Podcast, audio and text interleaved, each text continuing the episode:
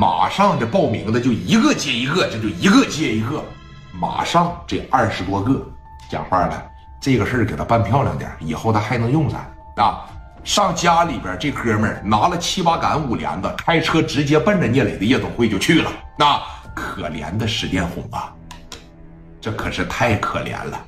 把车往这一停下，那当时这边聂磊的几个老弟一瞅，哎，不对呀，这怎么来这些人呢？啊，史殿红还说呢，这不是装修队的吧？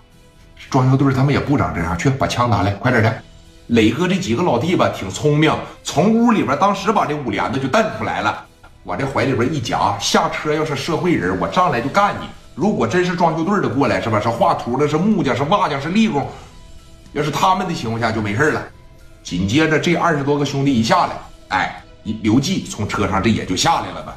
从车上这一下来，几十号人啪嚓这就进去了。人家这一边走，从这里边把五连子就蹬出来了。朝着门口的地方，哐哐就奔了几下子。磊哥那哥几个根本就扛不住了，人太多了，二十多个就打你八九个，那不太轻松了。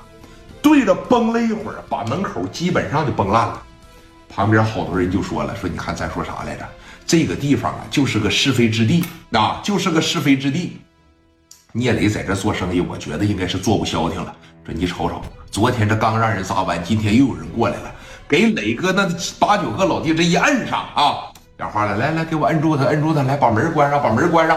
一说把门关上，后边啪嚓的把门一撂下，这哥们儿啊，直接就咋的了，兽性大发了。史殿红在这吓得不行了，跑都没来及跑，人家明文就当时就说了，来把这女的给我摁住他，摁住了。刘季呀，当时说，你看。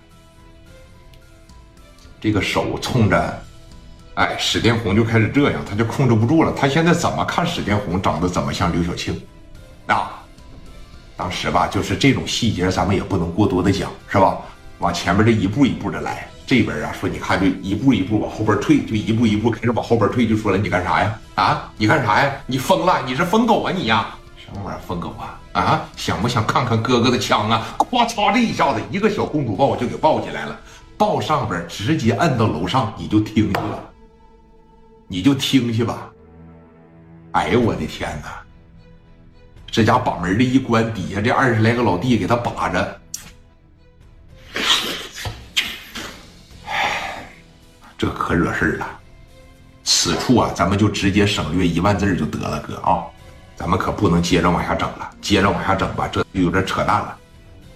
在上边忙活了得一个半小时，他整完那个东西以后吧，他兴奋呐，是不是？包括这个各方面，他这个战斗力他都爆表，可给史殿红活活惨了。要么说史殿林在法庭上的时候说，唯一对不住的就是这帮人都耿耿，你知道吧？最后说审判史殿林的时候说，你看你后悔吗？史殿林梗着脖子说，我不后悔。